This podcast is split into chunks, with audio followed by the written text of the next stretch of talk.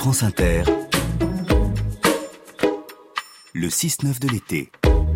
Un autre voyage maintenant dans l'art, c'est l'art des vacances de Laure Grand Besançon. Bonjour Laure. Rebonjour Amélie. Petit manuel de survie estivale. Alors ce matin, Laure, vous nous expliquez l'art de contempler de beaux jeunes hommes s'adonnant à des jeux aquatiques façon scène d'été de Basile. Un après-midi d'été, vous décidez de parcourir la campagne.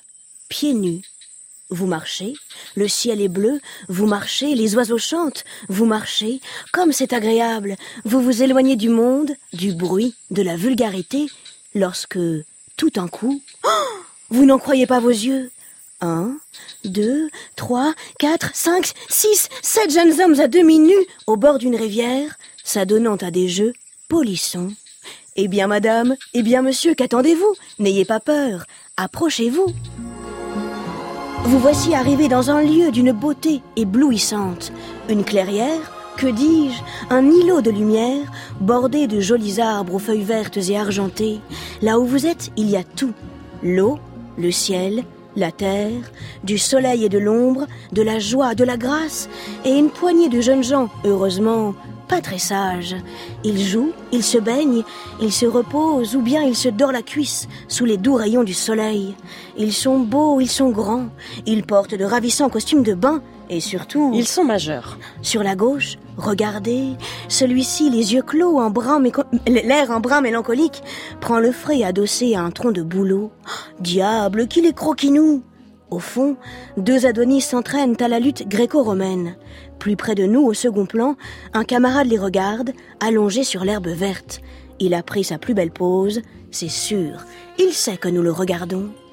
Et tandis que votre œil se régale de bleu, de vert, de rouge, clapotis clapota fait à vos pieds l'eau transparente de la rivière. Vous pensez alors Enfin, le bonheur vient toquer à ma porte.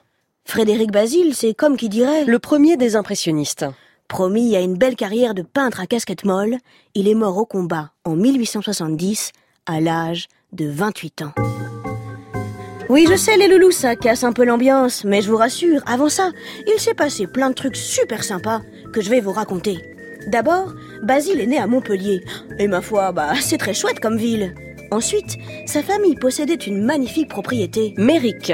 Quelle chance Là-bas, il a grandi entouré de grands massifs de lauriers roses, de valérianes, de genêts, de romarins, de coronilles.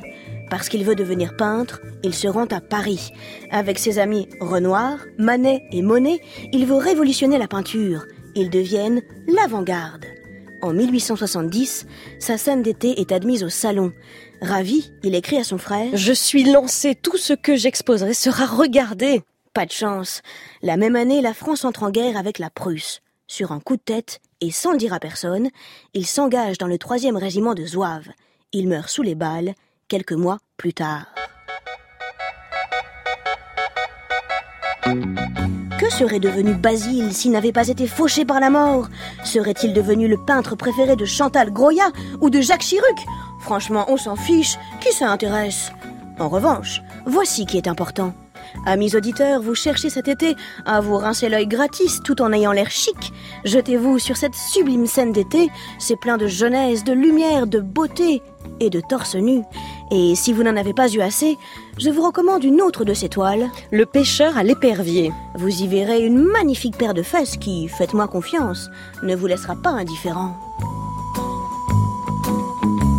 C'est l'art des vacances, à la manière de Laure Grand Besançon. À demain, Laure, vous nous emmènerez dans la forêt suédoise C'est oui, forêt suédoise, des sapins, des sabots, des tresses blondes, enfin, la On a hâte. À demain. À demain.